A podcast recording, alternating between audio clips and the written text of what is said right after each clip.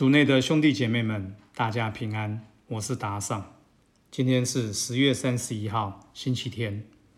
我们要聆听的是《腓利伯人书》第二章一至四节，主题是不是模仿。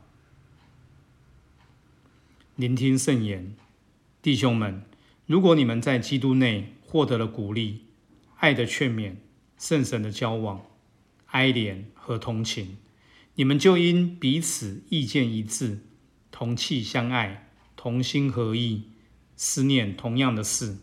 以满全我的喜乐，不论做什么，不从私见，也不求虚荣，只存心谦下。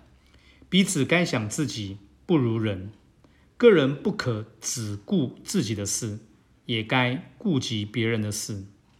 你们该怀有基督耶稣所怀有的心情。诗经小帮手，圣保禄呼吁腓利伯人的基督徒说。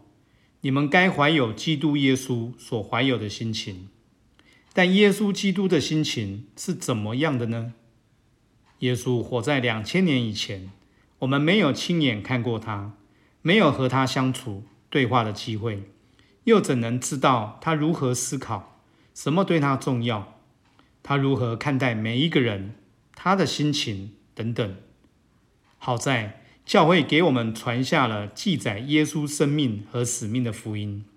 透过阅读福音，并用心默想他的行径，圣神会带领我们去认识耶稣，并和他的心连结，渴望效法他的行为。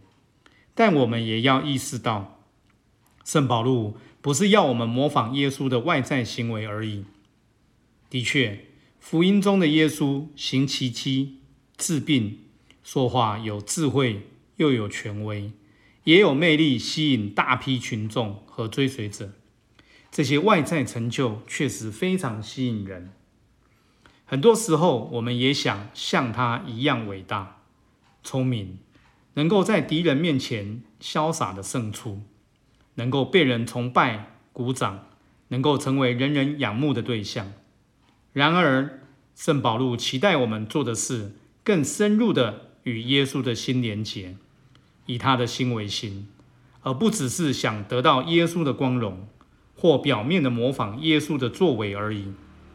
当我们受洗时，天主早已把圣神请住在我们内，让我们可以深入体会耶稣基督的心情，并用最独特的自己，把耶稣的精神呈现在今天的社会。而不是只渴望模仿他的光荣。